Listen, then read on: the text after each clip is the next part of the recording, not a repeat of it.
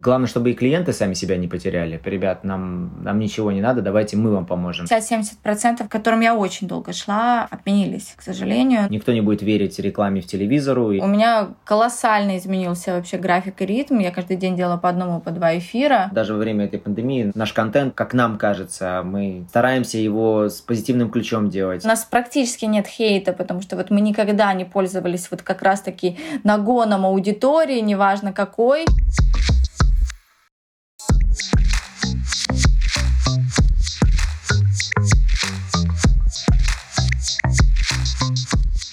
Всем привет, я Юля Квин, и это подкаст Kiss My Case, созданный коммуникационным агентством Луна Хэ. Здесь мы будем разговаривать с людьми, меняющими культуру потребления, самыми креативными талантами на рынке, предпринимателями и главами компаний, журналистами, инфлюенсерами и другими звездами самых разных областей. В наших разговорах мы будем задавать вопросы и слушать, потому что именно так мы можем изменить наши взгляды на стремительно меняющийся мир. Обязательно подписывайтесь на наш подкаст, чтобы не пропустить новые выпуски, и не забудьте рассказать о нас вашим друзьям и коллегам. В этом выпуске поговорим о блогерах в условиях самоизоляции, что стало с их контентом и как изменились доходы, какие посты выкладывать, чтобы рекламодатель пришел именно к тебе. Этот выпуск мы записываем на карантине, хоть уже и немного ослабленном. Наши гости — семейная пара, которая одной из первых создала громкий проект в социальных сетях и смогла его монетизировать. Наталья и Мурат Осман. На данный момент у ребят в совокупности более 5 миллионов подписчиков, верно? Да, да да. Добрый день, наверное, можно сказать так. Да, всем привет. Привет! Впечатляющие цифры. Ребят, как вы переживаете пандемию? Судя по контенту, который исключительно домашний, самоизоляцию вы соблюдаете? Ну, переживаем очень весело, если честно, потому что конкретно для нас это кардинальная смена обстановки, кардинальная смена вообще обстоятельств. Но благо мы давно знаем, как работать с онлайном, поэтому то, сколько контента мы сделали за эти несколько месяцев, я думаю, мы давненько столько не делали. Да, у Наташи весело, наверное, присутствует серьезная доля сарказма, потому что действительно у нас, являющиеся, назовем так, людьми социальных сетей, которые очень активно путешествовали, для нас это время как раз остановилось в этом плане, э, в плане передвижений. Мы впервые так заземлились и находимся столько в своей квартире. Мне кажется, мы никогда столько не находились. Да, но во всем я всегда считаю, что любой кризис и любая какая-то новая ситуация это возможность для каких-то новых и проектов. И мы знаем даже исторический кризис 2008 года родил WhatsApp, да, поправь меня, да, да. и еще Spotify, Spotify, да. Ну, то есть э, я считаю, что любое изменение это возможность проявить в себе что-то и открыть в себе что-то новое и пробовать что-то новое. Ни в коем случае у нас даже не было такого момента, чтобы мы там грустили или как-то переживали, хотя у нас правда отменились практически все проекты, к которым мы шли там несколько лет к некоторым. Вот в моем случае, да, к примеру, уже подписанные были контракты, но, конечно же, все отменилось. Конечно, вот у нас не было момента, да, чтобы мы как-то загрустили, мы просто сразу же нырнули да. вот в этот онлайн-мир больше, да, да, да. И все равно производили контент. Ну, стали делать то, что мы реально любим и можем делать хорошо. Это контент разный, тематический. Мы попробовали себя в э, новой платформе TikTok. Мы открыли его во время пандемии, в том числе для себя. Тоже очень успешно, я считаю. И стали делать да, много контентов, стали приспосабливаться к каким-то новым тенденциям, как прямые эфиры. Мы запустили несколько курсов, чуть попозже тоже поподробнее, да, тоже расскажу, и я, и Мурат. Ну, то есть мы максимум постарались выжить из этого времени. А насколько сложно делать контент э, для вас в условиях квартиры? Потому что он у вас максимально разнообразный, и, если честно, я вообще удивлена, как ты умудряешься все время и прекрасно выглядеть, и находить эти бесконечные наряды, делать эти бесконечные укладки. Это же сложно, это большая работа. Да, нас соседи уже не пускают к себе, к сожалению, да, чтобы мы у них наряды и помещения взяли. Нет, конечно, были мысли, типа, ой, давай пойдем к соседям. Нет, но у нас, не знаю, мы как-то, как смешно, так сказать, разделили квартиру на несколько зон. Какая-то из них это Сан-Франциско, что-то это Л.А., где-то это Москва, Подмосковье. Бали. А, Бали, да, то есть мы превращаем свою, это для нас квартира это как зона создания контента. Мне кажется, даже еще есть пару уголков, которые мы не, не задействовали, исследовали, да. Наш кот уже от нас в шоке, конечно, потому что он столько нас не видел и, наверное, и не хотел столько нас видеть. Он мечтает уже, пока мы свалим из дома. Да, нет, но если по делу, то, конечно, мы сразу же, да, разделили, правда, квартиры на разные зоны. Мы раз в две недели делаем перестановку в квартире, чтобы для себя было морально удобно и какие-то новые перспективы открываем свои квартиры. Ну, мы делаем контент, условно говоря, например, сотрудничая с некоторыми ребятами, которые делают графику, то есть делаем различные миры в нашей гостиной, делаем бали, да, фантазируем, да, передаем свое видение в совместном творчестве с другими ребятами, и как раз вот для нас, по большому счету, не помеха, где мы находимся.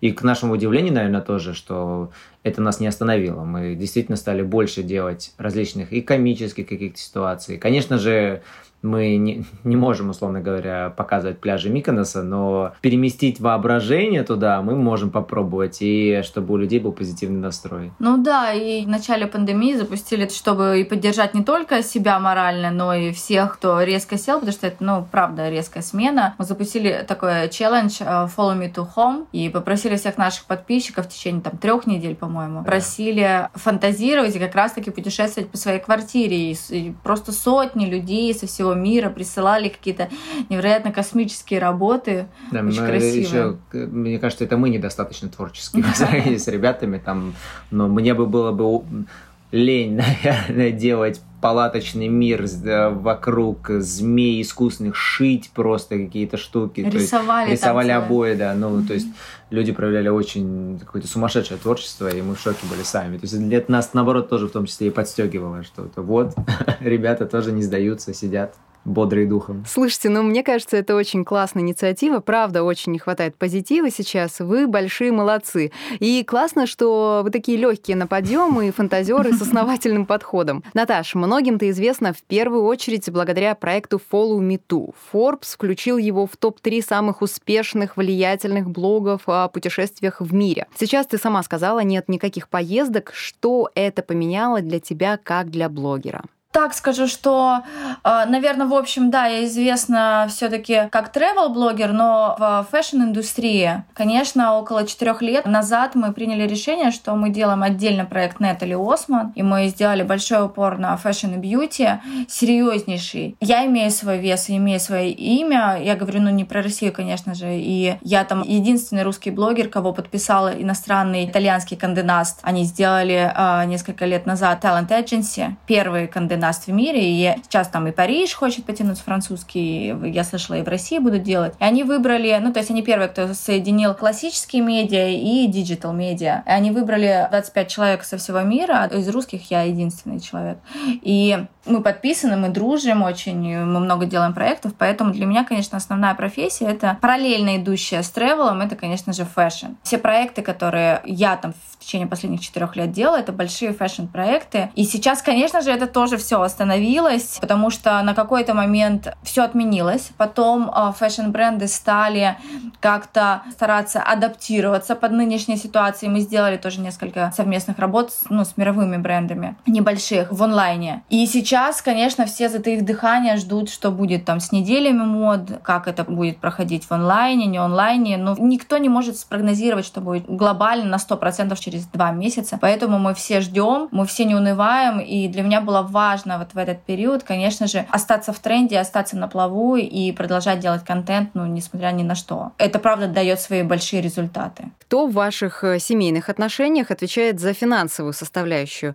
Мурат, мне кажется, что это ты наверное. Ну, в какой-то степени больше я, но на самом деле мы много что делаем совместно. Совместные решения принимаем и совместно понимаем, с какими брендами тоже работать. Наташа сильно более автономна в плане Натали Осман аккаунта, а когда мы говорим про Follow Me Too, то тут наше совместное, конечно, решение, как, что, с каким брендом работать, какую стратегию вырабатывать, куда идти, давать свой креатив, потому что мы немножко как нестандартные, наверное, блогеры, мы внутри как агентство выступаем, не агентство, а креативное агентство, назовем это так. Когда к нам выходит бренд, например, и предлагает, у нас были такие кейсы. А, Очень успешный кейс. К нам, условно говоря, приходит агентство и бренд и предлагает снять на зеленом фоне, мы перерабатываем а, совместно с ними эту идею, говорим, давайте мы поедем на локацию, давайте мы придумаем мобильный вариант, как это сделать, и реализовываем эти кейсы. Например, не знаю, Samsung Uh, у нас был... Мировой, да. То есть сколько лет назад уже, не помню, три, по-моему, года mm-hmm. прошло или сколько. Они приходили к нам и к... Есть такой персонаж Bear Grylls. Это лицо, лицо Discovery. Discovery, Discovery да. да. И а, они хотели, чтобы мы просто на камеру говорили о преимуществах их э, новых часов и мобильных телефонов, э, просто как говорящие головы и там какой-то мир графики вокруг они бы простроили. Мы вместо этого предложили, давайте мы поедем э, в новое место, создадим для вас идею, и мы придумали идею, как время идет назад, а мы оказываемся на Кубе. И э, тут э, результаты этого и то, что они сняли в итоге с Bear Grylls, у нас на, на конференции они показывали, что там в разы в больше да. охваты и восприятие аудитории. Хотя, ну, будем честны, конечно же, Bear Grylls, наверное, более популярный в рамках таких традиционных медиа персонаж, потому что все-таки лицо Discovery целого такого большого канала. Хаба. Э, у него очень большая аудитория. Но нам было очень лестно, наверное, что такой подход, он как раз э, показывает результаты.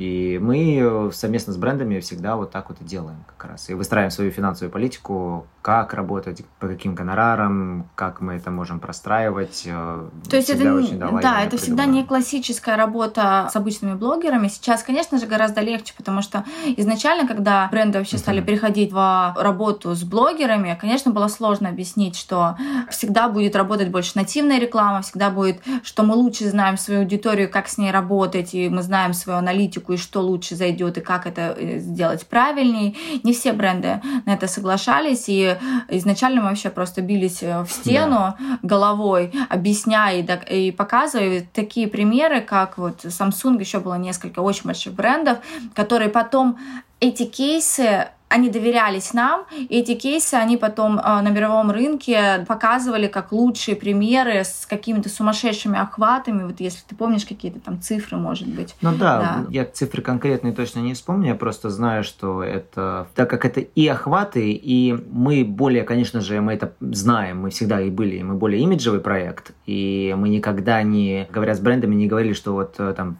решение о покупке, условно говоря, человек, посмотревший данный контент, примет прямо сейчас и бежит покупать. Мы, никогда, мы всегда прямо говорим с брендами, что это работа 360 градусов на долгую стратегию, и если вы действительно верите, то такой контент, он прям вот он выстрелит, э, если вы делаете компанию.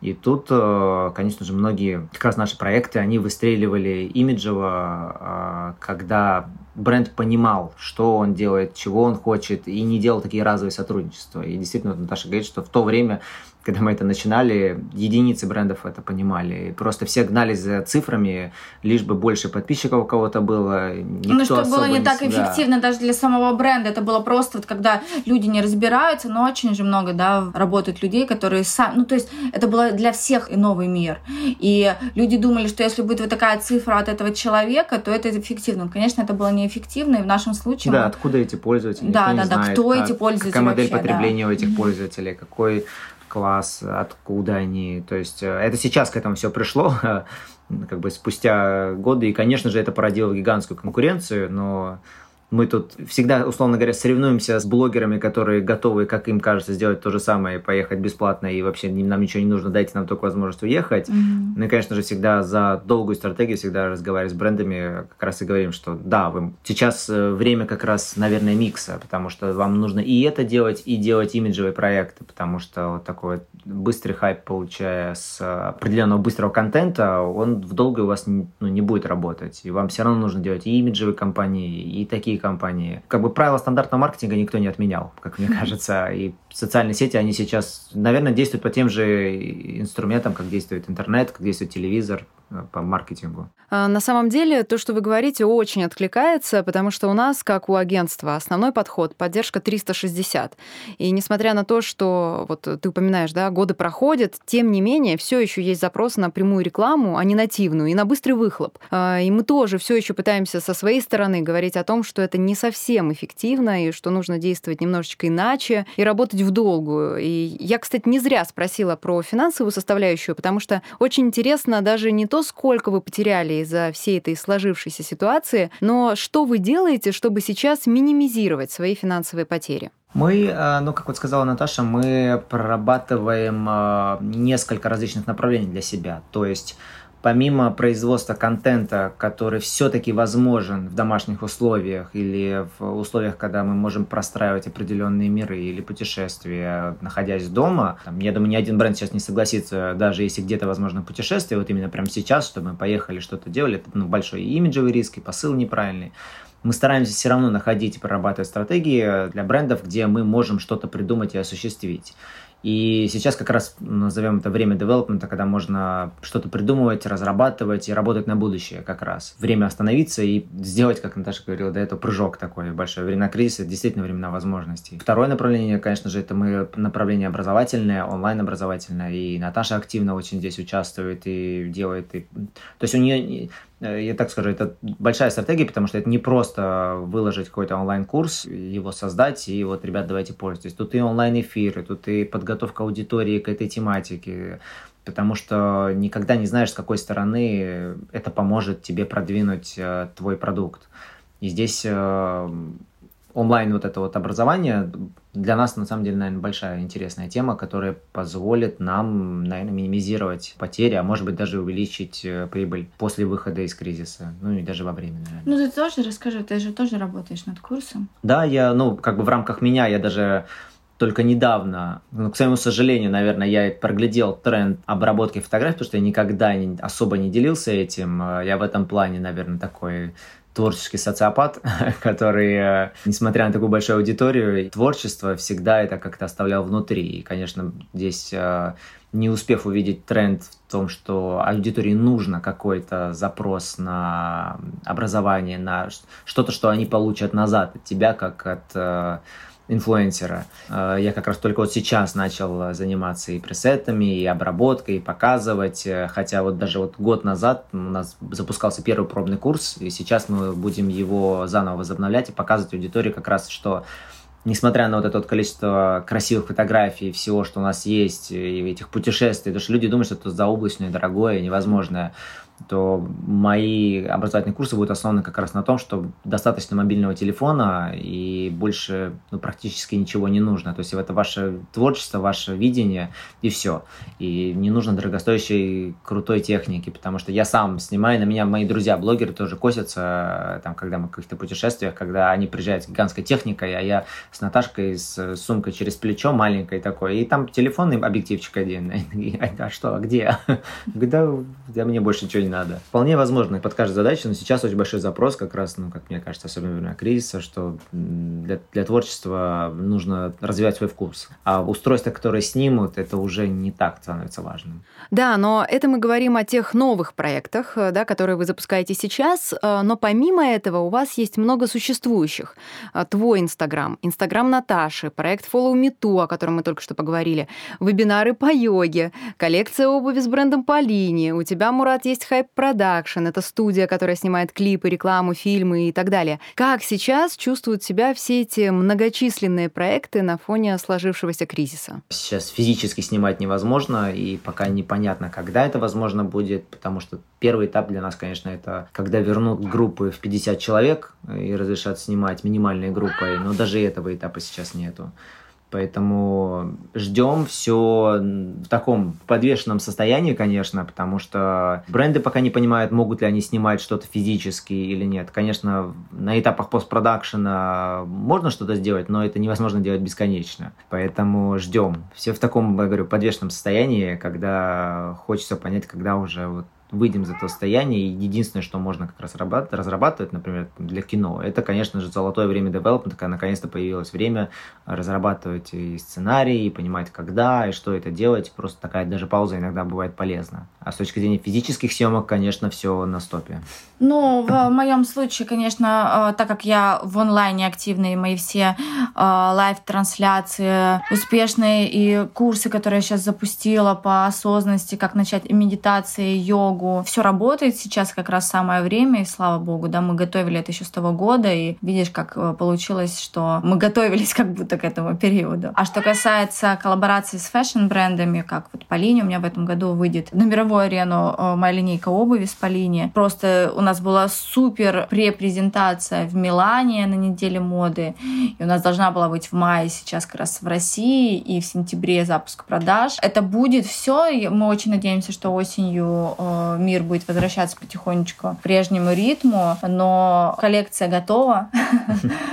А, была уже в этом году, поэтому мы только ждем время, когда мы сможем это все анонсировать, красиво рассказать. Я думаю, все, наоборот, будут как раз очень сильно скучать по обычной жизни, и осенью, я надеюсь, это все презентовать. Да, правда, все очень скучают. Вы же, кстати, ежегодно еще посещаете Канский кинофестиваль. Для вас это отличный нетворкинг и новые контракты. А в этом году без Кан. Что делаете, чтобы не потерять потенциальных клиентов? Ну, это, наверное, сложный вопрос, потому что главное, чтобы и клиенты сами себя не потеряли, потому что не понимаешь, когда и кто и как выйдет из этого кризиса, с какими маркетинговыми стратегиями, как они будут э, их реализовывать, какие бюджеты останутся. Мы, конечно же, держим связь со всеми, с кем можем, э, придумываем различные идеи, пытаемся понять, когда, выйдя из кризиса, мы сможем помочь. Более того, мы, когда это только все началось, мы достаточно активно со многими брендами, общаясь, говорили, что, типа, ребят, нам ничего не надо, давайте мы вам поможем, наоборот. То есть забыли даже про все рекламные контракты, условно говоря, и говорили, что, ребят, просто присылайте, что нужно, мы готовы вас поддержать там и, и выложить. Мы много кого контент, поддерживали да. так. Ну, мне кажется, это время как раз взаимопомощи. То есть не все реклама едина. Поэтому здесь важно помогать всем. Да, прекрасное время, чтобы каждый показал, кто он есть на самом деле. Потому что когда мы объединяемся и помогаем, мне кажется, в этом сила. А вы не подсчитывали случайно в процентном соотношении, какие убытки понесли в совокупности по всем вашим проектам? Ну, с точки зрения... Ну, ты скажи про Фоломету э, проектов связанными с путешествиями, ну и вообще, наверное, даже. Ну, я сейчас не говорю про онлайн-образование, то есть это, это новое ответвление, которые, да, контрактные такие, наверное, процентов 95. Но в Нет или Осман немножко получше, но контрактов в процентном соотношении 60-70%, конечно, все сейчас на стопе. Посмотрим, как э, мы будем выходить и будет ли прежняя стратегия у брендов. Но 60-70%, к которым я очень долго шла, отменились, к сожалению. Но э, значит, будет что-то новое. Я убеждена, и ты абсолютно верно говоришь о том, что во время пандемии, во время вообще вот этого изменения всего, очень стало а, понятно, кто есть кто. И даже кто делает какой контент, кто не делает, кто о чем говорит, кто как э, себя вообще проявляет. Прям несколько людей для меня открылись по-другому. Вот точно, для меня тоже. Э, я даже хотела когда-то пост написать об этом, а потом подумала, что это, наверное, будет слишком высокопарно, и осталась с этими мыслями наедине. А многие компании сейчас сокращают расходы на рекламу, но в работе с блогерами наблюдается обратный тренд. И бренды стараются не отказываться от сотрудничества с лидерами мнений, поскольку это наиболее эффективный и быстрый путь э, напрямую к потребителю. Продолжая наш разговор, с кем вы сейчас работаете? 95% 10% это мы поняли, но кто остался вместе с вами из рекламодателей? Ну, у нас, например, по Follow это, конечно же, там, предыдущие контракты. Я годовой амбассадор Honor. Эта компания до сих пор идет, и мы производим контент, и с ребятами что-то придумываем. Сейчас будет запускаться онлайн-проект с музеем, интересным очень прям в ближайшее время. То есть бренды, которые основаны на мобильных технологиях, где можно контент производить и что люди могут покупать даже онлайн, они, наверное, остались в той или иной мере. Бренды, которые связаны с путешествиями каким-то образом или со сменой локации, тут, конечно же, они все на стопе, они сами не понимают, что делать. Это и авиалинии все, и туристические агентства, и Министерство туризма, и все, что связано со съемками за границей у нас, потому что непонятно вообще, возможно ли это выехать или нет. То есть в основном, конечно же, это либо, вот, как я говорю, технологические бренды за границей, которые находятся, либо локальные бренды в Москве, с которыми, там, Москва-Россия, с которыми можно работать и получать какой-то от них заказ по почте, не знаю, то есть, ну, какой-то обмен он возможен хотя бы физический потому что иначе ты находишься в каком-то вакууме. Мы просто не делаем, э, наша реклама на Follow Me To, она не связана с каким-то просто рекламным посылом, что мы вот мы выложили, не знаю, там шампунь, и вот пользуйтесь этим шампунем, условно говоря. Мы интегрируем наш бренд, и это без определенных механик это невозможно сделать. И мы не можем просто показать аудитории, типа, покупайте. У нас, у нас все равно какая-то история. Если мы не сможем эту ну, историю ну, а... простроить, да, и искусство, то оно не получается. И тут мы стараемся, вот я говорю, там мобильные технологии. Ну, с отелями тоже сложно. Mm. Да, это, ну, пока да, но в моем случае у меня остались э, Хлоя, У меня остался Булгари, Адидас, потому что я амбассадор Адидаса много лет, и несколько нишевых итальянских брендов. Много кто сейчас начинает обращаться, но мы всегда очень крайне выборочные, даже в момент кризиса, когда, ну, как бы у всех все плохо и, и стоило бы соглашаться, конечно, мы от многого отказываемся, чтобы, ну, для нас репутация и имидж всегда был первостепенен, нежели там какой-то заработок. Разговор с Наташей Мурадом мы продолжим через несколько минут, а прямо сейчас лучшие антикризисные кейсы. Очевидно, что только крутые идеи помогут сохранить бизнес и работу в условиях глобального спада потребления. И вот некоторые из них. С ними вас познакомит мой коллега Евгений Мужиков. Жень, давай. Юль, ну и вот, наверное, самый громкий кейс – запах того вечера. В соцсетях прогремела акция от нового медиаблогера и инфлюенсера Seriously. Издание публиковало в Инстаграме подборку, скажем так, виртуальных ароматов. Это изображение флакона, на котором написан короткий текст о каком-то воспоминании. Как правило, это ностальгия по событиям, которых мы все лишились из-за самоизоляции. Вот один из таких флешбеков, я процитирую. Запах летнего музыкального фестиваля. Утром ты слушаешь любимую группу в наушниках, но вечером услышишь их живьем. Блестки на лице – лучший макияж. Выползаешь с вечеринки утром, захватив плед и стаканчик на память. Вот такая вот цитатка. Идею подхватили и представили свои digital-духи компании Мегафон, Красное и Белое, Алиэкспресс и другие. Публикация собрала почти 350 тысяч лайков, в разы выросло и количество подписчиков аккаунта Seriously. Ну и вскоре команда проекта выпустила уже офлайновые духи по мотивам digital-версии. И еще один шикарный кейс, как разогнать аккаунт в Инстаграме с помощью одной единственной, но крутой идеи. Почти 200 тысяч человек подписались на страничку «Внимание! Цепочки!» Коннелла Уолдрона. Так зовут персонажа сериала «Нормальные люди» по роману ирландской писательницы Салли Руни. Что-то вроде Селлинджера для миллениалов, как говорят критики. Так вот, юный Коннелл на протяжении всех серий появляется в кадре с серебряной цепочкой. В бассейне, на пробежке, в рубашке или свитере цепочка всегда на шее. И вот у аккаунта этого аксессуара сейчас 59 постов. Это скриншоты из сериала и под каждым из них по 20-30 тысяч лайков. Таким показателям и топовые блогеры позавидуют. Uniqlo запустил digital проект «Значимые вещи». Так японский бренд напоминает людям о простых и ценных моментах, где на первый план выходит комфорт, тепло своего дома и радость общения с близкими, а не показная роскошь или пафос. Отсылка к концепции компании Lifewear – одежда для жизни. В этом проекте Uniqlo представил 5 разделов с тематическими подборками одежды, которая подойдет под любое занятие. А на радио теперь вкалывают роботы. Голосовая помощница Алиса от Яндекса стала ведущей эфира на Like FM. Алиса сама решает, о чем и когда она будет рассказывать, а еще не ошибается, не обманывает, не приукрашивает действительность, не болеет и не устает сидеть на удаленке, сообщили представители Like FM. Алиса сообщает о погоде и музыкальных новинках, дает свои оценки и даже шутит. В общем, идеальный ведущий, которому и платить не надо. Прекрасная Алиса, отличные кейсы. Спасибо тебе, Жень. Ну а мы возвращаемся к разговору с Наташей и Мурадом Осман. Приятно, что все те бренды, которые ты, Наташ, назвала, большая часть от нашего агентства. Шикарно, шикарно. Европа и США все-таки пораньше выходят с карантина, чем мы. Возвращается ли интерес к вашим проектам со стороны иностранных компаний, или они все еще также на паузе? Какие-то где-то подвижки есть в плане того, что люди начинают отвечать уже на почту, уже как-то ну, в рабочий режим чуть-чуть входить. У них это тоже поэтапно, но в многих компаниях до сих пор э, там, приоритетно, чтобы люди сидели дома. Бизнес не так быстро возвращается в ту же самую повестку, которая у него была до этого. Это еще нужно внутри им встретиться, понять, какие бюджеты остались. То есть на это тоже нужно время. Не просто. Многие компании просто закупорились. Но я верю, что после того, как это все пройдет, э, ну даже ну, или сильно, не знаю, там на, на 80% спадет, то именно к блогерам будет очень большое внимание, потому что действительно это ситуативный контент, который прямо сейчас, прямо здесь производится, и даже в рамках путешествий я как раз думаю, что будет бум, потому что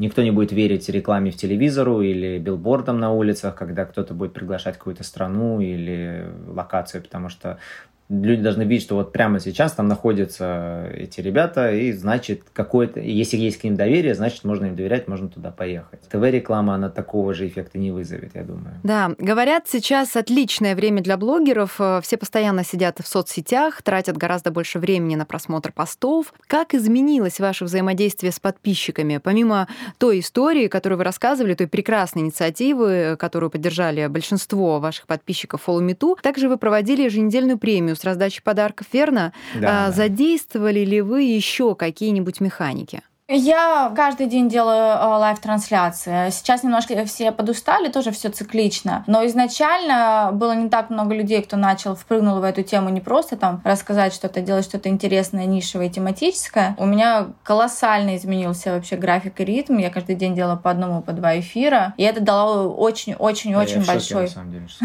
Даша делает эфиров. Я я, я столько не могу, мы со мной простраивали какие-то модели, как, что, и я понимаю, что Наташа в этом плане монстр.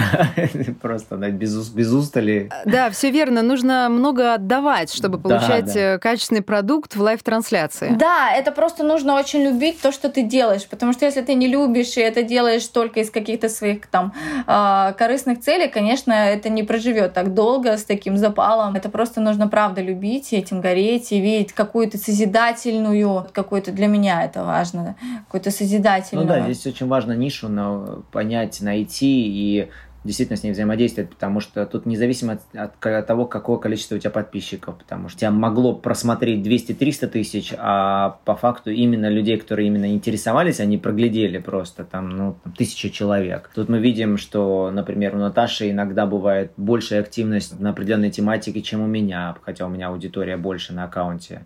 Тут мы видим, что какой-нибудь, вот мы недавно отсматривали, Зак Кинг с большой гигантской аудиторией, там, в 25 миллионов человек, а у него live слушает 700 человек, там, или 900. Ну, то есть, и, не понимаешь, как, ну, как так? Э, Находишься в такой в борьбе с инстаграм-алгоритмами, но действительно, если ты, Ну, у тебя есть всегда, э, да. посыл какой-то, если ты действительно интересен аудитории, то это как раз вот тот, тот момент, когда ты можешь э, начать взаимодействовать. И тут много, но мне кажется, для Наташи очень хорошее время было, когда аудитория не только, условно говоря, со спины увидела, а увидела, какой она человек. И она постепенно начала раскрываться, и аудитории это нравится. То, что мы, мы не гонимся за быстрым хайпом таким. То есть Да, мы, не, да, да. мы не делаем гивов, мы не устраиваем масс-лайкинги, мы как бы... Не дарим деньги. Да, не, не- не дарим деньги, не, не Э, раскидываем. Машины и квартиры.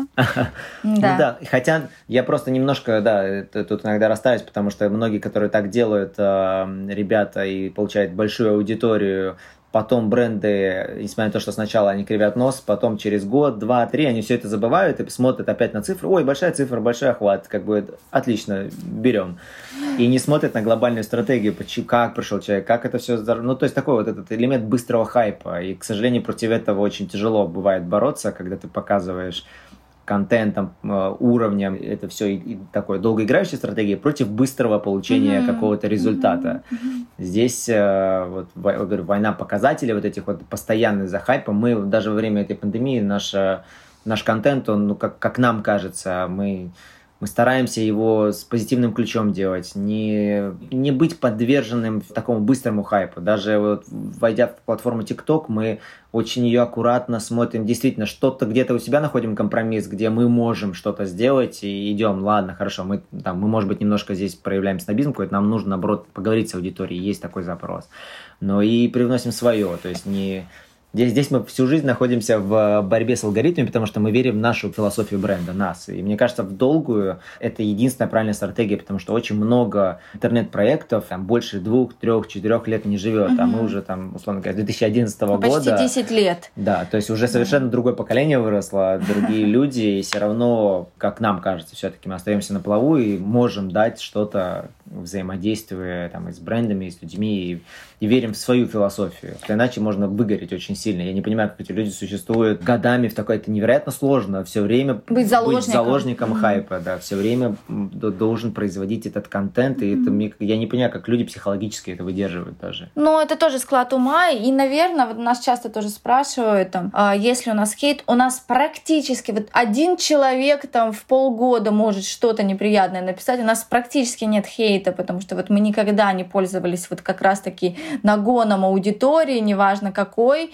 Я, э, ну, я это не просто говорю, я правда этим горжусь. Э, это вот, наверное, плюс э, другая сторона того, что, возможно, да, не такие большие цифры, как могли бы быть, если бы мы как-то скандалили, да, ну как-то, то есть сделали какое-то вот... Это же опять, это работает только на быструю продажу. Да, а, Для кого-то это но нужно. все Действительно, тр- есть бренды, которым это нужно, но установленные бренды с имиджем хорошим, я вот сто процентов уверен, что им такое не нужно. Им нужно работать на долгую стратегию. И они все постепенно, все вот фэшн-бренды, все к этому пришли или приходят. Ну, не все, но люкс Ну, точно, идут, сто да. процентов. И я работаю там с иностранными брендами. Знаю точно, что есть аналитики и смотрят, кто э, когда-то что там постил. И если у человека запятнанная репутация, ну, конечно, с ним не будут никогда работать те бренды, которые дают тебе имидж и возможность там говорить правда какие-то вещи. А, Ребят, я не могу не затронуть тему очень важную. Нынешнее время одно из самых ключевых для благотворительных проектов. А, На фоне кризиса благотворительные фонды буквально кричат о помощи. Пожертвования, естественно, резко сократились. Знаю, что для вас благотворительность — это тоже очень важное дело. Да, мы вообще даже себя немножко переформатировали в рамках тревела, да, сейчас, ну вот видите, прям нас на полете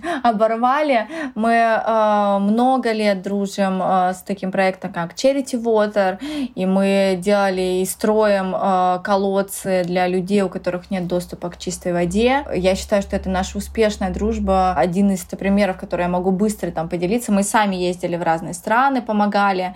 И в Эфиопии мы были с ними, с ребятами, с Charity Water, и помогали, и сами вкладывали свои деньги, и привлекали подписчиков. Я за несколько дней, например, вместо своего дня рождения попросила всех ребят сделать донейт, помочь построить для одной из деревень доступ к чистой воде, и мы за несколько дней собрали там десятки тысяч долларов, чтобы построить колодцы. Для нас это важно, и вообще важно, наверное, мы так стали такой conscious, э, Ну да, такое осознанное путешествие. осознанное путешествие, да, чтобы... а, какое влияние твое путешествие имеет. То есть не просто так бе- бездумно. Не просто получить какую-то эмоцию, да, в путешествии или интеграции с брендом, а все-таки вот какой-то важный такой а, момент. И мы со Скоттом, конечно же, продолжаем дружить и взаимодействовать. У нас вот Ну, намечается быть, да, эфир, эфир да, быть, и я надеюсь на нем собрать, конечно, какой-то донейт в помощь, потому что никто не отменял другие болезни, кроме ковида. Это все равно продолжает э, происходить в нашем мире. А, Интересно, можно будет сделать или нет donate, потому что есть live fundraising, Ага. а, но на Россию он не распространяется, А. но так как он Ну, американец, что-нибудь если он при- да, создаст, да, да, что-нибудь будет придумаем. Да, да. что-нибудь придумаем, обязательно, да. Мы дружим и с фондом Наташи Водяновой, были вот на благотворительном ужине тоже все вместе с ней. Я знаю, сейчас много кто поддерживает ее, в том числе, потому что, ну, сложный период, и мы всячески стараемся тоже быть активными в, э, Надеюсь, в этом сейчас, направлении. Когда это все закончится, И я, и- да, ну, у меня большое тоже событие. Я становлюсь амбассадором Save the Children, большой организации мировой, в том числе в этом году. И я долго очень хотела с ребятами работать и через бренд Булгари, потому что Булгари много лет их поддерживает в том числе. И сейчас мы я отдельно вообще сама с ними взаимодействую. И мы готовим очень много всего интересного. И будут и съемки фильмов, э, связанные с поднятием этой темы по всему миру, потому что много детей не получают образование, и это тоже очень важный аспект, который, ну, конечно же, меня волнует, и мы много уделяем времени этому. Да. Ребят, отдельное спасибо вам за это, и я очень благодарна за интересную, увлекательную и содержательную беседу о влиянии пандемии на инфлюенсер-маркетинг и контент блогеров в условиях самоизоляции. Мы говорили с Натальей и Мурадом Осман. Спасибо, Спасибо, огромное, да, желаю вам удачи, Юль. Спасибо, Ян. А в следующем выпуске через неделю о взрывном влиянии нью-медиа во время пандемии, монетизация соцсетей и эффективный канал, приносящий компаниям и блогерам живые деньги. Это был подкаст Kiss My Case, созданный коммуникационным агентством Лунахе, и я, Юля Квин. Пока!